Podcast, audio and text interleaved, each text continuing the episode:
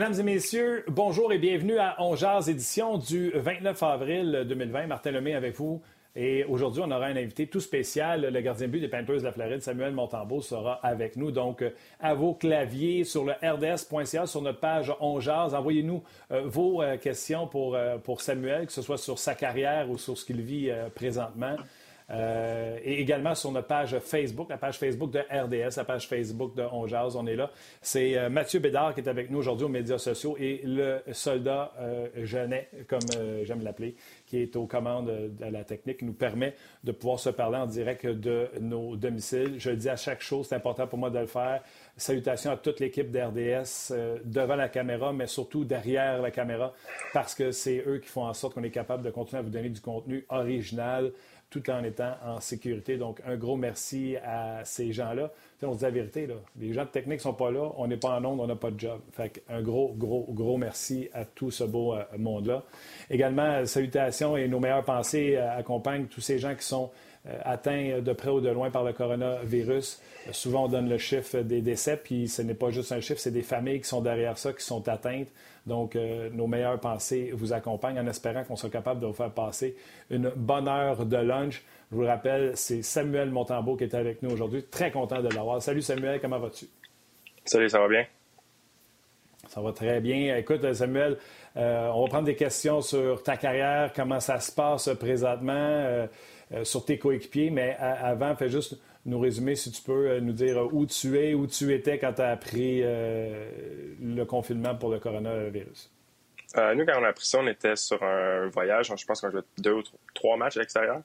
Donc, on avait joué les deux premiers, puis ensuite, on s'en allait à Dallas pour jouer le troisième. Puis, on avait comme deux jours. on avait pratiqué la première journée, le lendemain, on avait off. Puis là, c'était le 13, je crois qu'on. 12 ou 13, on jouait contre Dallas le soir. Donc, on était censé avoir un morning skate le matin ne savait pas trop à quoi s'attendre. Finalement, en se levant, on a appris que le morning ticket était annulé. Puis euh, ensuite, on a entendu d'autres nouvelles et finalement, le, match a été complètement annulé le soir. Puis depuis ce temps-là, on, est en confinement puis on est retourné à la maison. Ça t'a pris euh, combien de temps de retourner à la maison? Puis c'est où euh, la maison? moi, je suis à Bécancourt. Au début, on, comme j'ai dit, on était à Dallas. Donc, au lieu d'avoir un match le soir, on a eu un vol de retour vers la Floride. Puis ensuite, euh, on ne savait pas exactement où on s'en allait, donc on ne savait pas si les activités allaient reprendre euh, plus tôt ou si ça allait être suspendu complètement. Donc, euh, on devait rester en Floride pour les premiers jours, puis environ cinq jours plus tard, ils nous ont dit qu'on avait le droit de retourner à la maison. Donc, moi, c'est ça, j'ai pris un vol, puis je suis revenu chez moi à Bécancourt. Oui, puis là, je présume, à partir de là, il y a eu les histoires, surtout de la Floride, je présume, il y a dû avoir la quarantaine volontaire, puis, mm-hmm. etc. Surtout, Écoute, on, regardait ça, nous autres, on voyait ça, le monde, ces plages en Floride, tout ça, on était là, voyons donc, on dirait qu'ils n'ont pas les mêmes nouvelles que nous autres. Non, mais c'est ça, les... quand j'en ai revenu en Floride après Dallas, les plages étaient encore vertes. Puis je pense que c'est la journée que je suis revenu au Québec, il y avait complètement tout fermé. Il y avait les, euh, les couvre-feux aussi pour les restaurants, puis euh, les, les, bars. Il y avait, tous les bars étaient fermés, mais les restaurants, je crois que c'était 9h ou 10h que ça devait tout être fermé aussi. Ah oui, c'était l'enfer. Puis David Perron me disait ce que lui voyait aux États-Unis parce que ça avait pogné plus fort à Saint-Louis. Il avait commencé à voir les épiceries se vider puis tout ça. Fait qu'il disait au mhm. monde au Québec, dit, je te le dis, ça s'en vient, ça va être la, pandémie puis le monde va se ruer dans, les épiceries pour le papier de toilette. Là, ça, ça sera pas long. Je présume que toi, avec, tu vas être en contact avec tout le monde de Québec. Oui, c'est sûr. Puis justement, avant d'aller à Dallas, on était là à Saint-Louis. Euh, on a joué contre le Blues, puis euh, on dormait à l'hôtel, puis il y avait eu un cas de je pense que c'est la fille d'un des propriétaires de l'hôtel ou quelque chose comme ça qui avait été qui avait attrapé le coronavirus. Donc à l'hôtel, il y avait absolument personne sauf notre équipe. Donc euh, tout le monde, tout le monde avait annulé. Donc c'était vraiment vide là-bas. Puis après ça, on était à la game. Là, on était à la Dallas. Puis comme tu as dit, quand je suis venu ici, ou même en Floride, euh, nulle part, il y, avait du papier, de toilette nulle part. Puis c'était tout vide partout. puis moi, je n'ai pas manqué. Je sais pas toi, mais moi, je n'ai pas manqué. non, je n'ai pas manqué. Tu sais, moi, j'habitais tout seul à mon cordon en Floride, donc je n'avais pas besoin de beaucoup. Oui, c'est ça. J'ai pogné euh, un camionneur au téléphone, tu sais, qui avait appelé dans une tribune téléphonique, puis qui disait Hey, il dit, je viens de livrer un 53 pieds de papier de toilette, puis si jamais il en manque, les douanes sont ouvertes, va retourner en chercher. Calmez-vous. ouais, c'est vrai. Je sais pas si tu as vu aussi, euh, aux États-Unis, justement, il y a quelqu'un qui a acheté pour, je pense, 9000 de papier de toilette parce qu'il pensait leur vendre plus cher. Arrête. Puis, ouais, puis finalement, euh, il, y a personne, il en a racheté à lui, fait que là, il a voulu les retourner, puis la compagnie a dit non. Fait qu'il est pris avec. il y en a eu de, toutes les sortes avec euh, ce ah niveau-là. Euh, écoute, euh, été gardien de but plus jeune, puis sur Instagram, je suis abonné à, des, à tout ce qui est technique de gardien de but en Finlande, un peu partout. Puis là, on, je vois tous les petits gardiens qui essayent de garder le pace, de se regarder en forme avec des petites drills de balles de tennis ou peu importe. Euh, tu fais quoi? Tu fais-tu quelque chose de particulier? T'as-tu pris, euh, pris un break? Euh, c'est quoi tes exercices, là, surtout pour, pas la musculation, mais en ce qui a trait au gardien de but que tu, que tu fais pour garder la forme? Oui, ben c'est sûr c'est difficile parce que tous les gyms sont fermés. On est obligé de rester à la maison. Puis ici à la maison, j'ai pas beaucoup d'équipement. Mais on fait avec ce qu'on peut. Puis j'ai pris un petit break en revenant. Mais ensuite, j'ai texté notre entraîneur physique avec les Panthers, puis il m'a envoyé un petit programme à faire de, deux jours. Dans le fond, c'est comme un deux jours d'entraînement, un jour off, puis après ça, un autre deux jours. Puis euh, sinon, aussi, c'est sûr que j'ai des balles, je peux toujours me lancer au mur. J'ai euh, un, un blocker ski qui s'appelle, c'est fait par Marco Marciano. Puis euh, ça, c'est juste comme un velcro sur le bloqueur, tu lances la balle à tennis, donc ça pratique ton tracking à toujours faire. C'est sûr que pendant la quarantaine, c'est des activités qui sont bonnes à faire. Euh, oui, puis le tracking, pour les, les, les, jeunes qui nous écoutent, moi, j'arrête pas de le dire, c'est la clé. Si tu ouais, si as les meilleures chances de l'arrêter. Euh, est-ce que tu rajoutes, tu sais, euh, je ne sais pas comment c'est bon, mais j'ai vu ça, les gardiens qui se mettent le bandeau noir sur le masque pour rapetisser l'espace des, des, yeux. Là. Euh, sûrement pas avec ton masque dans ton garage, mais normalement, c'est un exercice que tu utilises. Ça, c'est-tu bon si tu pratiques? Oui, j'en ai déjà fait c'est comme sinon il y avait des lunettes, je pense que c'était Nike qui faisait ça, puis ça, comme tu dis, ça rapetissait la vision, ça montait ici, puis ça redescendait par là, fait que t'as vraiment la vision rapetissée. Ou sinon, euh, des fois l'été aussi, avec où ce que je m'entraîne justement avec Marco puis euh, Max Vaillancourt, euh, là-bas il y a des, ils ont des lunettes qui flashent, donc quand ça flash, tu perds la balle, donc c'est vraiment important. Ça l'aide vraiment à toujours garder ton focus sur la balle. Ah, c'est intéressant. Pendant, euh, pendant qu'on va jaser, Samuel, des fois, euh, ça va l'air d'être sorti du champ gauche, mais je vais t'envoyer des, des, commentaires. Les gens nous suivent, que ce soit par Facebook ou sur notre page, et les gens veulent s'adresser à toi, veulent te poser des questions.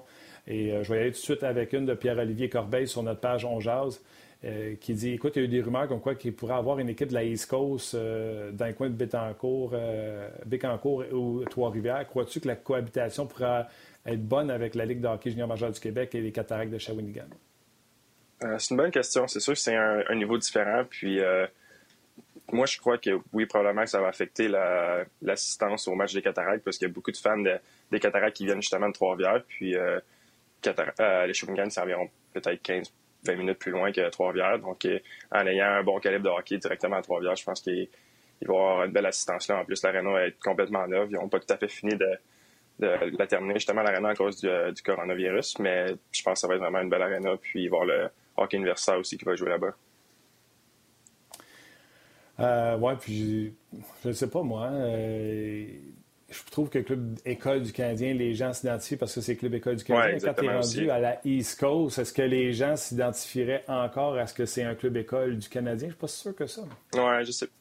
Je sais pas, c'est une bonne question parce que aussi East Coast, il y a tellement de mouvements de personnel c'est dur de vraiment s'attacher aux joueurs comme euh, junior, parce que il y a des joueurs qui vont être là 3-4 ans, tu les vois évoluer, tu les vois grandir dans l'organisation. Comparé à East Coast, les joueurs, ça rentre, ça s'en va vraiment tout le temps. Il y a aussi tout du mouvement personnel, tu sais jamais combien de temps que le joueur va rester. Donc, euh, c'est sûr que ça peut être difficile aussi à ce niveau-là. Samuel, euh, je suis allé te voir une couple de fois à Bobriand parce qu'on était voisins. Je suis à Mirabel. Fait que je connaissais ta carrière junior, je connaissais euh, tout ce qui s'est passé. Euh, Joël, euh, je le considère un, ami, m'a même déjà laissé la glace à Boisbriand pour une levée de fonds pour le cancer, un homme extraordinaire. Mm-hmm.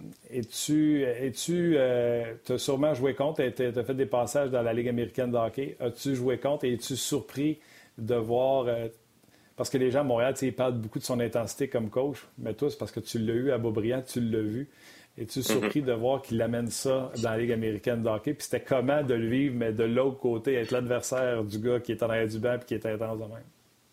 Oui, c'est ouais, il est vraiment intense. C'est vraiment quelqu'un de vraiment intense. Puis je suis pas surpris qu'il l'amène au niveau de la Ligue américaine. Euh, c'est sa personnalité à lui, il est comme ça. Donc euh, il veut il veut le meilleur pour ses joueurs, il veut le meilleur pour son équipe. Puis euh, c'est vraiment comme ça qu'il amène ses joueurs à être le meilleur d'eux-mêmes. Il veut, comme j'ai dit, il veut toujours le meilleur de ses joueurs. Euh, il connaît, moi, je, trouve qu'il connaît vraiment ce hockey. Il y a des, on est allé en playoff à Beaubriand quand on a battu Val d'Or en première ronde. On avait 42 points, je crois, de moins qu'eux autres. Puis, lui, est arrivé avec un plan, une stratégie. comme j'ai dit, il connaît vraiment son hockey. Tout le monde a, follow. Puis, je, suis pas surpris qu'il va avoir beaucoup de succès avec le Rocket. Puis, évidemment, éventuellement monter dans la Ligue nationale. Puis, euh, comme tu as dit, ça fait bizarre de jouer contre lui. Puis aussi, euh, à chaque été, je continue de m'entraîner avec Marco Marciano, qui est le coach là aussi du Rocket. Donc, c'est toujours, toujours spécial de jouer contre eux autres. Puis, mettons, au warm-up, au réchauffement, ou euh, peu importe, tu y parles-tu, mettons, puis il essaie de te déranger? Comment ça marche? Ou il y a juste un respect des salutations? Ben, les, les coachs en chef, ils viennent pas vraiment sur le banc durant le warm-up. C'est sûr, là, je vois le coach des Il y a Daniel Jacob aussi qui, qui m'a coaché à l'Armada. Donc, lui, je le vois sur le banc. Marco me fait toujours un petit sourire. Fait que j'ai un sourire. Mais sinon, c'est plus après le match qu'on va laisser la main, on va se parler un petit peu.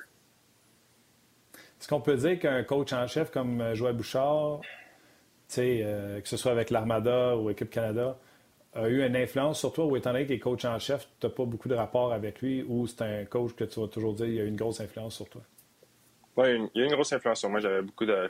J'ai parlé vraiment souvent, j'avais souvent des meetings avec lui. Puis, euh, c'est quelqu'un qui a joué dans le national euh, lui-même, donc il, savait ce que ça prenait pour se rendre. Il m'a rencontré, il voulait vraiment que moi aussi je réussisse. Euh, ça n'a pas toujours été facile, mais euh, il a toujours été là, il m'a toujours, poussé, puis jusqu'à date là, ça va bien, puis je suis reconnaissant pour ça. OK. Raconte-moi, ça part de où le gardien but? Il Vladi qui nous dit, qui nous demande quel gardien but t'a inspiré à devenir gardien but? Fait que ça commence comment pour toi? Ben, quand j'étais tout jeune, je sais pas pourquoi, j'ai quand on était mag, c'est chaque joueur gaulait chacun leur tour un match. Puis à, chaque fois que quelqu'un voulait pas gauler, moi je levais toujours ma main pour prendre sa place. Puis euh, même dans le ici, j'aimais beaucoup ça gauler. Puis j'ai toujours, je sais pas, j'ai toujours euh, tombé en amour avec la position. Mais quand j'étais jeune, euh, Roberto Luongo, à son premier passage avec la Floride, il avait ses pattes de jaunes. C'était mon gardien préféré à l'époque. Puis ensuite, Henrik Lundqvist, qui est rentré dans la ligue, c'était un de mes gardiens préférés aussi. Donc, ça a été vraiment spécial de pouvoir commencer ma carrière avec Luongo. Mon, mon premier match, c'était lui sur le banc. Puis, de pouvoir vraiment vivre cette expérience avec lui, c'était vraiment le fun. Attends une seconde. Ton idole de jeunesse est Bobby Lou avec les pattes jaunes. Puis ton premier match dans la ligue, c'est lui ton substitut? Ouais. C'est ça. C'était vraiment spécial. Wow. il était comment, Roberto Luongo, euh, avec toi? C'est vraiment gentil. Puis euh, pour, rajouter aussi à ce qu'on vient de dire sur mon premier match, euh, là-bas, l'année passée, c'était un ballon de rugby qui donnait aux joueurs du match dans la chambre. Puis euh, moi, j'avais été rappelé sur la route. J'avais été rappelé à Vegas. Puis là-bas, on avait perdu, donc il n'avait pas remis le, joueur du match ce match-là. Puis le match d'avant, il avait gagné au Colorado. Et c'est Luongo qui avait gagné le joueur du match. Donc ensuite, on n'avait pas regagné jusqu'à temps que j'ai ma première victoire dans le national. Donc là, ça a été assez spécial puisque c'est lui qui m'a donné le, joueur du match en plus. Donc j'ai une photo là-dessus avec lui. C'est vraiment cool. Puis, euh, ouais. C'est normal cher. Puis, as-tu mis ça sur les médias sociaux? Non, j'ai pas Instagram, fait que j'ai pas pu mettre ça nulle part, mais c'est sûr, on l'a sur Facebook, maman l'a publié et tout. Puis, euh, mais il était vraiment, vraiment gentil, Roberto. Euh, lui, sa carrière était finie, il avait plus rien à prouver. C'est un futur Hall of Famer, fait que lui, il était juste là pour m'aider. Il n'y avait pas d'esprit de compétition entre nous deux, de qui, allait avoir le net. Il était vraiment là pour m'aider. Euh, avant chaque match, il me disait les tendances des autres joueurs, de, quoi watcher, vraiment des choses comme ça. Puis après ça, les pratiques, il était super faire moi aussi. Roberto Luango racontait à quel point c'était difficile de se préparer pour les matchs à la fin, le, nombre mm-hmm. d'heures qu'il fallait qu'il passe euh, sur la table de physio pour arriver à être prêt. Quand tu as vu ça, toi, t'as-tu dit Hey, c'est pas vrai que je veux vivre ça ou t'as fait Ah, il est vieux, j'ai pas besoin de tout ça? non, ben, il, y a eu, il y a eu beaucoup, beaucoup de problèmes, des hanches, euh, des opérations, puis tout. Je pense que c'est deux ans, il était encore, pas encore fait opérer à hanche. Donc, on le voyait, il était toujours le premier à arriver à l'arena, puis un des derniers partis parce que justement, il fallait qu'il réchauffe sa hanche ou qu'il fasse beaucoup d'exercices avant la glace pour pouvoir être prêt. Puis euh, c'est sûr que rendu à 40 ans, j'imagine que ça doit tirer beaucoup plus de jus. Fait que moi, moi j'étais content, ça me faisait plus une place pour moi quand il a pris sa retraite, mais vraiment, il a eu une super belle carrière, puis je pense qu'il il, mérite euh, d'aller au Hall of Fame plus tard. Fait que là, tu commences à triper c'est pas John Go. Euh, là, tes parents sont à maudit parce que t'inscris au hockey, ça va coûter plus cher que si tu avais joué en avant. Euh, comment, comment se passe ton hockey mineur? Euh, c'était, super bien. J'avais justement, dans ma chambre ici à gauche, j'avais un cloud de l'huile Wango avec les pattes jaunes. Mais mon hockey mineur, j'ai joué ça à Bécancourt jusqu'à Pee-Wee. Puis ensuite, moi, je suis late, fait que je suis né en fin octobre. Donc, ils ont changé deux fois les, années late. Donc, j'ai fait seulement, j'ai fait hmm. trois ans de novice, j'ai fait seulement un an puis oui à cause de ça. Donc, euh, là, oui, à partir de oui jusqu'à midget, ça se faisait à Trois-Rivières, parce que Bécancourt n'a pas le, il n'y a pas assez une grosse population pour faire le plus gros niveau de jeu. Donc, euh, ensuite, je suis allé à Trois-Rivières, je suis allé aux Estacades, j'ai fait euh, cinq, trois ou quatre écoles secondaires en cinq ans. Je, me suis promené pas mal. Wow. Après ça, il y a eu euh, l'Armada, où que ça, ça s'est bien passé pour toi, même une présence avec l'équipe euh, Canada Junior. Ça, tu y croyais-tu ou c'est arrivé euh, du champ gauche? Ça, ça peut arriver du champ gauche, comme tu dis. Je, oui, j'avais été au camp d'entraînement, puis je m'entendais, puis je savais que c'était entre nous trois, les trois goalers. Puis finalement, c'est Mason McDonald puis Mackenzie Blackwood qui avaient été choisis.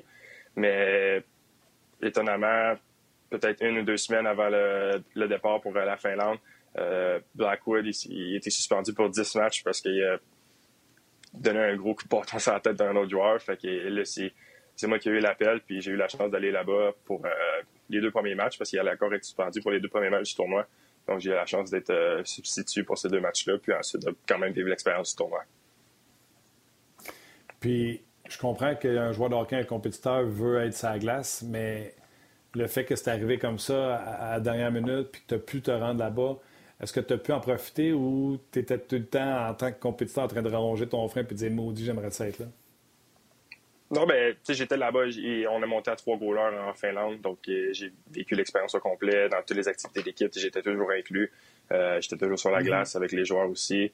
Euh, je faisais juste que je faisais toujours de l'extra avec euh, Freddie Badway, le coach des goalers. Puis je restais sur la glace plus longtemps. Puis sinon, les jours de match, ils venaient me chercher à l'hôtel un petit peu plus tard. Je m'en allais à l'arena, je faisais un workout avec l'entraîneur physique là-bas. Puis euh, après ça, je regardais le match. Donc, j'ai eu tous les cadeaux, tout le linge des Team Canada, j'ai tout reçu. Donc, euh, moi, je savais que dès le départ, j'étais pas censé être là à cause de. J'ai justement été là à cause de la suspension. Donc, j'étais juste vraiment content d'être là.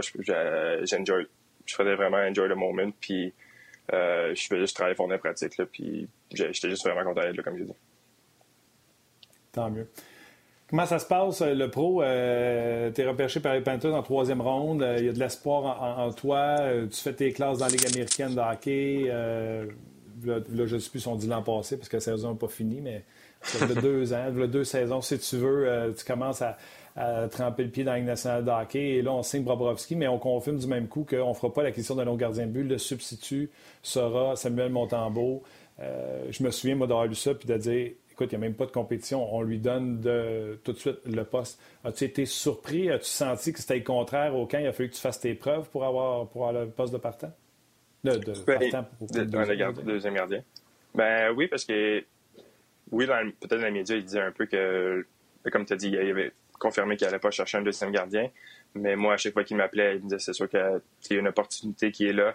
La porte est ouverte, mais ça va être à moi de la prendre. Il n'y a rien de garanti. Si j'arrive au camp, tu croches pas en forme, c'est sûr qu'il ne m'aurait pas donné la place, mais je suis arrivé, j'ai eu une super bonne été d'entraînement, puis quand je suis arrivé au camp aussi, ça a très, très bien été. Donc, c'est moi qui, avait qui a débuté la saison comme deuxième. Toi qui l'as commencé euh, comme deuxième, puis tu sais, on regarde les statistiques, puis on se dit que c'est certainement pas le pourcentage d'arrêt que tu aimerais avoir. Sauf qu'il faut aller un peu plus mm-hmm. loin que ça. J'ai cliqué sur euh, les Panthers à Floride, et même Bob n'a pas un bon pourcentage d'arrêt. Euh, je pense pas que Bobovski, son, son pourcentage d'arrêt lui plaît, lui non plus. Et quand on regarde les matchs des Panthers ou euh, on parle avec des spécialistes qui couvrent les matchs des Panthers, la défensive, en général, a beaucoup de, difficultés en Floride. Vous êtes exposés, les gardiens but en Floride, je ne me trompe pas. Hein?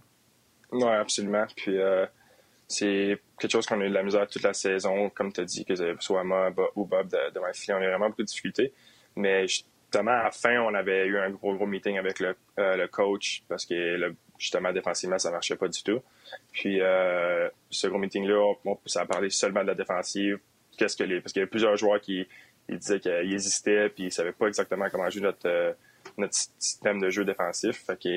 On a passé une semaine complète à le travailler, puis on fixé des points, qu'est-ce que les joueurs aimeraient un peu plus, qu'est-ce que les coachs voulaient nous laisser, puis on a pratiqué une semaine complète là-dessus, puis après ça, tous nos derniers matchs avant que ça soit suspendu à cause du virus, on, a super bien joué, je pense qu'on a donné deux buts par match environ, donc ça s'était super bien passé. Puis je pense que si on avait continué comme ça jusqu'à la fin de la saison, on aurait eu des bonnes chances de faire les playoffs.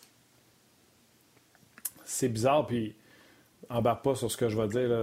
C'est pas de mise en bois. Bob Bogner, je l'ai jamais aimé, puis je l'aime pas plus à San Jose. J'appelle Monsieur Country Club. Fait que commande pas là-dessus, c'est mon commentaire personnel. Mais avec Joël Kenville, on se serait attendu à ce que ce soit plus tête, à ce que. Tu sais, moi, j'ai mis les Panthers en série, l'arrivée de Kenville, l'arrivée de Bobovski. Euh, tu es capable de mettre le doigt sur pourquoi défensivement? C'était-tu parce qu'il y avait un gros changement entre le style qui était joué avant avec Booner puis le nouveau de Kenville? C'était peut-être ça. Puis je sais, il y avait des joueurs comme Strawman qui, qui sont arrivés en même temps qu'Kenville, donc ils n'ont jamais joué l'autre système. Mais il y a des choses vraiment qu'ils ne comprenaient pas dans la zone défensive, qui hésitaient, puis il y avait vraiment des malentendus là-dessus. Fait que, ça a été long avant de le corriger. Comme j'ai dit, on l'a corrigé vraiment juste à la fin, au mois de, au mois de février. Parce qu'on on commençait à jouer du meilleur hockey à, à janvier, au mois de janvier avant le match des étoiles, mais quand on est revenu du match des étoiles, vraiment, ça a retombé, puis le défensivement, ça allait vraiment pas bien. Donc, euh, fin février, c'est là qu'on a vraiment fait les ajustements, puis après ça, ça a très bien été, comme j'ai dit, pour les 3-4 matchs suivants. Tu regardes-tu tes stats? Je sais pas, c'est sûr, c'est dur parce que peu importe partout, tout le monde en parle ou euh, ils sont toujours là en face. Avant chaque match, on a les feuilles de, de notes pour voir l'autre équipe et mm. tout, puis les stats sont toujours écrits là-dessus. tu les as toujours sous les yeux. Mais c'est sûr que si tu passes ton temps à toujours regarder ça, tu vas, ça va être joué dans la tête puis ça sera pas bon. Surtout, mettons, euh, toi, c'est le contraire. Tu as eu un bon départ, puis ça a été un petit peu moins bien par la suite. Mais tu sais, mettons, tu as un mauvais départ, tu traînes tout le mm-hmm. temps ça. Il faudrait comme tu coupes le mois pour. Tu sais, c'est comme un avantage numérique ou un désavantage numérique. Je suis certain que le coach dans le vestiaire, à un moment donné, il fait Hey, si euh, le power play, on n'est pas bien ranké, on est 26e, mais si on allait octobre, novembre, depuis décembre, on est la troisième équipe dans la ligue. Je présume que c'est la même chose pour le gardien de but. Oui, c'est sûr. Tu c'est ça que tu veux. difficilement. C'est ça que tu veux, dans le fond, progresser toute la saison. Quand même que tu commences euh, pas bien, si tu finis, tu vas de mieux en mieux tout au long de la saison. C'est ce qu'il faut. OK. Là, tu as connu des difficultés. Les Panthers connaissent des difficultés en général. Euh, on ramène, je pense, son nom, je ne suis même pas capable de le dire comme il faut, je pense que c'est Drigger, son nom qui connaît une bonne saison dans la Ligue américaine. Tu t'en vas faire un tour dans la Ligue américaine. Lui, s'en vient dans la Ligue nationale de hockey. Puis lui, on dirait qu'il serve sur un bon début de saison. Puis, tu sais, on ne pourra jamais quantifier ça. Puis sinon, un qui peut l'expliquer, c'est sûrement toi, Samuel. Lui, il a dû ramasser de la confiance, un 53 pieds de confiance dans la Ligue américaine. Puis ça ne s'achète pas. Il est arrivé en confiance dans la Ligue nationale, puis il a dû transposer ça euh, dans la Ligue nationale. Oui, c'est sûr. Puis lui, de sa personne, il est vraiment quelqu'un de confiant de toute façon. Euh, il pourrait arriver dans une semaine de pratique, rien arrêter de la semaine, mais il va quand même être super confiant, puis il va aller, va aller jouer une super bonne game la fin de semaine. Oh. Donc, euh, c'est lui, c'est quelqu'un qui est capable de faire ça. Donc, c'est sûr qu'en plus, en ayant eu un super bon début de saison dans la Ligue américaine, euh, ça a dû être encore une meilleure confiance que puis ça a juste continué sur sa lancée dans la nationale. Tu dirais, j'ai eu ces conversations-là depuis que je fais ce métier-là. J'ai eu avec Stéphane Fizet, j'ai eu avec les plus vieux, les plus jeunes, j'ai eu avec Carey Price. Il n'y en a pas un qui est d'accord sur le pourcentage à mettre sur le mental, à quel point c'est beaucoup plus mental que le monde pense, le gardien de but. Et ça inclut la mm-hmm. là dans le mental la confiance en soi. Euh, je pense que c'est physique qui me disait, pour moi, c'est 80% de la game. Ça joue les deux oreilles, surtout pour un goaler. Tu, tu verras ça où, puis c'est une de tes forces, ton mental, ou c'est quelque chose qu'il faut que tu travailles dessus? Euh, je te dirais aussi, c'est vraiment un gros, gros pourcentage pour moi. Euh, c'est quelque chose que, oui, je, peux être fort, mais c'est toujours quelque chose que je peux travailler parce que moi, comme je trouve, lorsque mon mental est à bonne place, puis que je pense vraiment à rien, puis que je fais juste gauler automatique, puis tout va bien, c'est tellement plus facile au contraire que si, je sais pas, je donne deux buts rapides, puis que là, je me sens pas confiant, j'ai je pense tout le temps, j'hésite. Là, c'est vraiment là que ça va, ça va pas bien, puis ça peut aller downhill vraiment vite. Fait que, pour moi, vraiment, c'est vraiment important. Puis c'est pour ça que c'est important d'avoir une bonne préparation d'avant-match, puis de, de, travailler là-dessus. Ils nous ont souvent fait parler d'aller voir des psychologues sportifs, justement, aussi pour travailler ça, parce qu'un là, c'est vraiment important. C'est-tu quelque chose que tu fais, euh, ces affaires-là, puis es-tu quelqu'un qui oublie vite? Hein, tu t'en donnes une mauvaise, es-tu un gars qui oublie vite et qui passe au prochain? Oui, ben c'est comme je dis ici, c'était vraiment la confiance vraiment haute. C'est facile de l'oublier parce que tu dis, tu sais, je suis correct, tout va bien aller, je, vais, je peux continuer. Tandis que si ta confiance est basse, là, tu viens de scorer un but, peut-être un moins bon but. Tandis que là, tu vas y penser encore plus, puis t'es comme, t'as peur à la prochaine shot qui s'en vient, t'as as peur de te faire scorer encore. Fait que, c'est vraiment ça, je pense que mentalement, il faut vraiment juste que tu penses à rien, comme tu as dit, que tu oublies vraiment vite, puis que tu focuses juste sur la prochaine rondelle.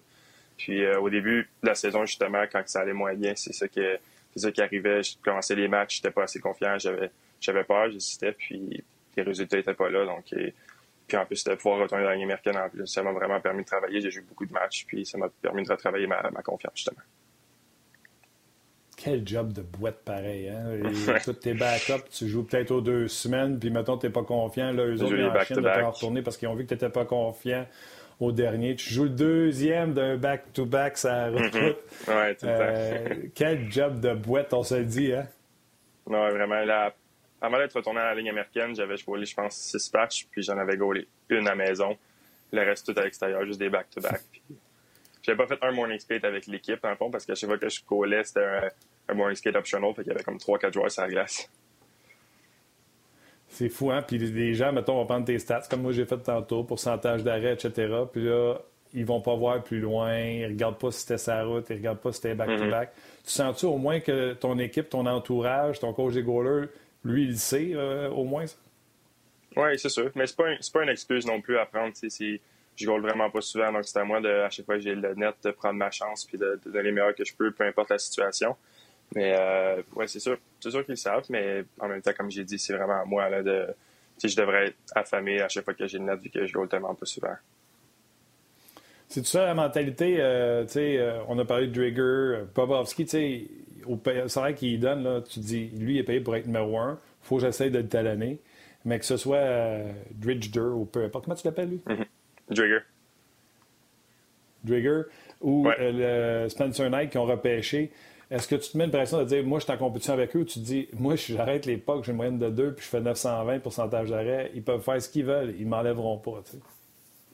Non, exactement. Puis, il faut vraiment que tu te concentres sur toi, parce que si, comme j'ai j'ai dit, comme le Drigger, il jouait super bien, puis moi, ça a un peu moins bien été, mais ça allait bien, ça allait super bien dans la américaine, donc j'attendais seulement mon rappel, mais comme je disais, je me concentrais vraiment juste sur moi. Je voulais me faire rappeler parce que justement, moi, ça allait super bien, puis il avait confiance que je revienne.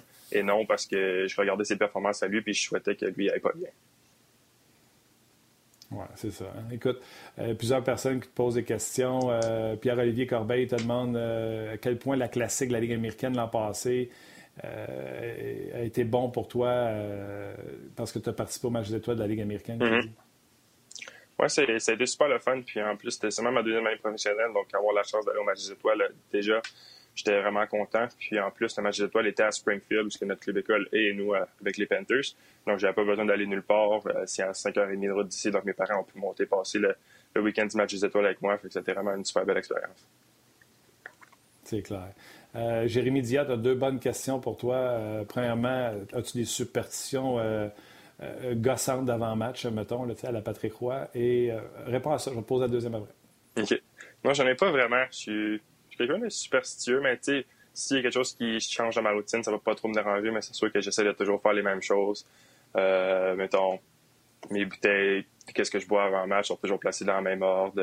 Je fais toujours, toujours la même routine avant match, une fois que j'arrive à l'arena. Ah ouais, hein, t'as une petite maladie Nadal, toi aussi. ouais, ben, j'ai mes trois bouteilles, mettons, mon Gatorade, mon BioSteel, mon eau, peu importe, ils sont toujours placés dans le même ordre. OK. Puis tu commences tout le temps, mettons, par la gauche, puis euh, mettre tes pads, ta patte à euh, gauche avant? Je le fais, mais c'est comme automatique. Je pense pas vraiment. Je mets toujours mon côté gauche en premier. Mon patin gauche en premier, c'est mon patin droite. Même affaire. Euh, le mec, t'es superstitieux, tu mets ça tout le temps à gauche en premier. Je n'ai jamais remarqué. J'ai jamais remarqué. c'est ça. ça doit je remarque parce que c'est tout le temps ça, mais toujours le gauche en premier. Je sais pas pourquoi.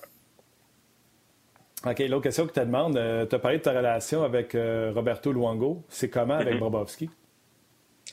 Bobrovski, c'est quelqu'un, c'est sûr, il est plus renfermé.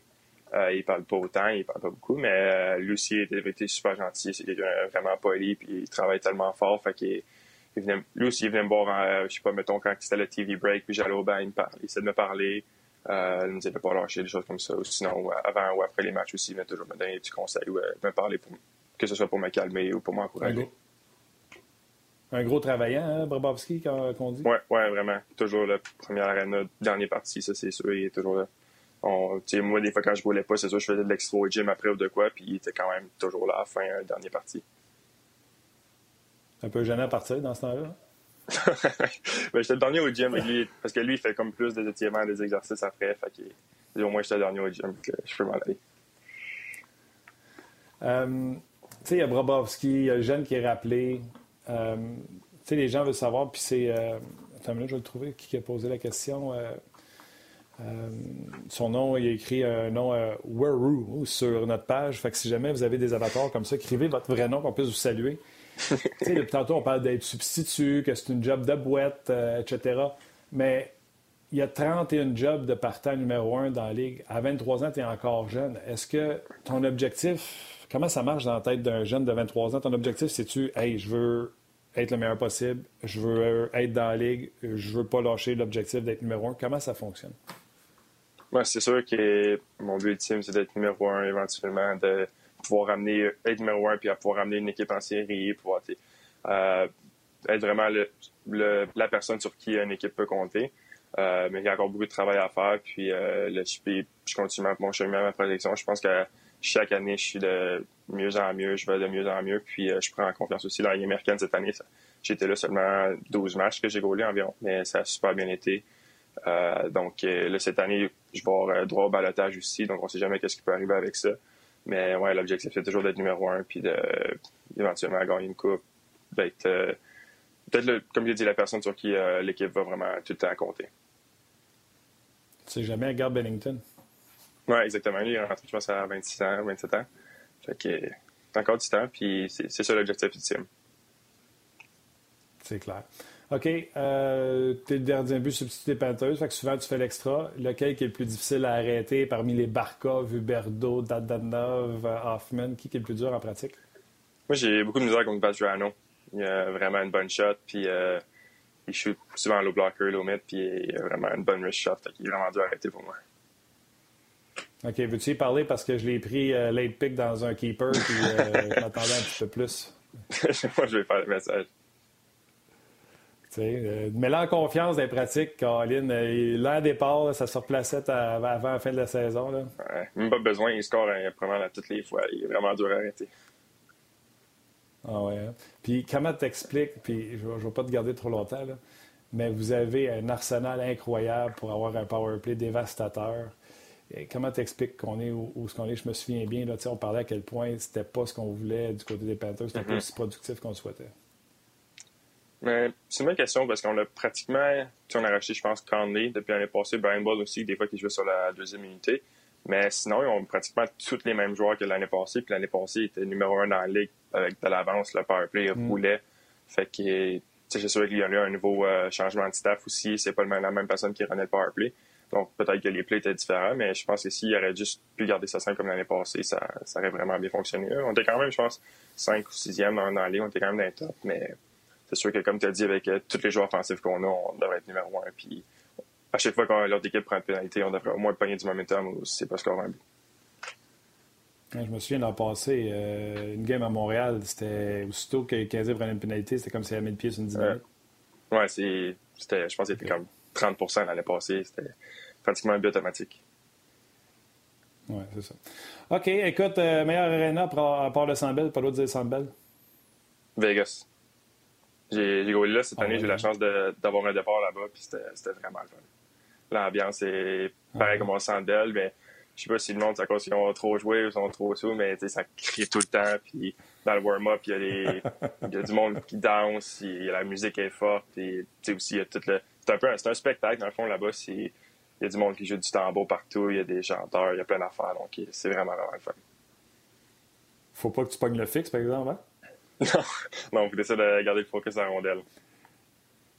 Oui, c'est ça. Moi, je pense que moi, avec la, rentrée, avec le casque qui descend sur la glace, je pense que je prendrais une... Je m'étirerais en avant, mettons. Je serais sur la rouge, l'autre bord, puis je regarderais. Oui, ouais, c'est sûr. L'année passée aussi, mon, euh, le premier match que j'ai été rappelé, c'était à Vegas, justement. Fait que, j'arrive là-bas tout seul, ils viennent me chercher à... Je venais de te rappeler, fait qu'ils viennent me chercher à l'aéroport en limousine. Il y avait un monsieur qui m'attendait avec mon, mon nom sur un paddle, il me cherchait en limousine, m'amène à l'hôtel.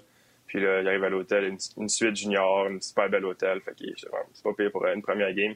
J'avais quasiment le goût aussi, euh, après warm-up, de rester sur le banc pour voir le pre-game show. C'est clair. Ben, Fleury, t'as-tu jasé sur warm-up? Euh, pas l'année passée, mais cette année, oui, euh, il devait savoir que c'est moi qui startais le, match. Fait qu'il est venu me taper ses pattes et il m'a souhaité un bon match. C'est cool. Hey. on n'a plus de gardien but québécois. Fait que Samuel, faut tu faut tu gardes ça en vie pour nous autres parce qu'il était un temps où c'était la, la, MEC, c'était au Québec, puis là, il en reste presque plus. Fait qu'on se fie sur toi. Pas trop de pression? Non, ça va. je, vais, représenter le Québec comme ça. Puis euh, il y a Jonathan Bernier aussi qui est encore là dans le national. Je m'entraîne avec lui à chaque été. Donc, euh, on va amener la relève. Chic type. Mais écoute, toi, tu es, encore avec les Panthers. Moi, j'ai souhaité que les Canadiens aillent chercher Jonathan Bernier comme backup parce que je pense que ça prend vraiment maintenant un, deuxième gardien qui peut te ramasser 25-30 games. Es-tu d'accord avec ça? Mm-hmm. Oui, absolument. Puis Jonathan, c'est un un super bon deuxième. Puis même s'il arrive quelque chose à Price, il se blesse, c'est quelqu'un qui est capable de prendre la place de numéro 1 aussi. OK. Là, je te l'ai pas dit au début parce que je voulais pas que tu dises ça commencera cette entrevue-là, mais il y a quelqu'un qui t'a demandé euh, Aimerais-tu ça être backup à Montréal? Ben, C'est sûr, j'aimerais ça. C'est sûr, c'est beaucoup de pression, mais backup, c'est moins pire que gardien numéro 1. Mais c'est l'équipe que j'ai toujours regardée à la télévision. C'était à une heure et demie de chez nous. Donc, euh, c'est sûr que j'aimerais vraiment ça. Samuel, ça a été le fun, ça a passé euh, hyper vite. Euh, j'espère que tu vas prendre soin de toi, que tu prends soin de ta famille euh, pendant ce moment-là de confinement. Puis, reviens, reviens, nous fort, comme je le disais tantôt, c'est toi qui, qui va mener ça à bout de bras, les, les gardiens québécois, bientôt. Fait que, un gros merci, puis prends soin de toi, Samuel Montambeau. Salut, merci beaucoup. Merci de m'avoir reçu. Salut tout le monde à la maison.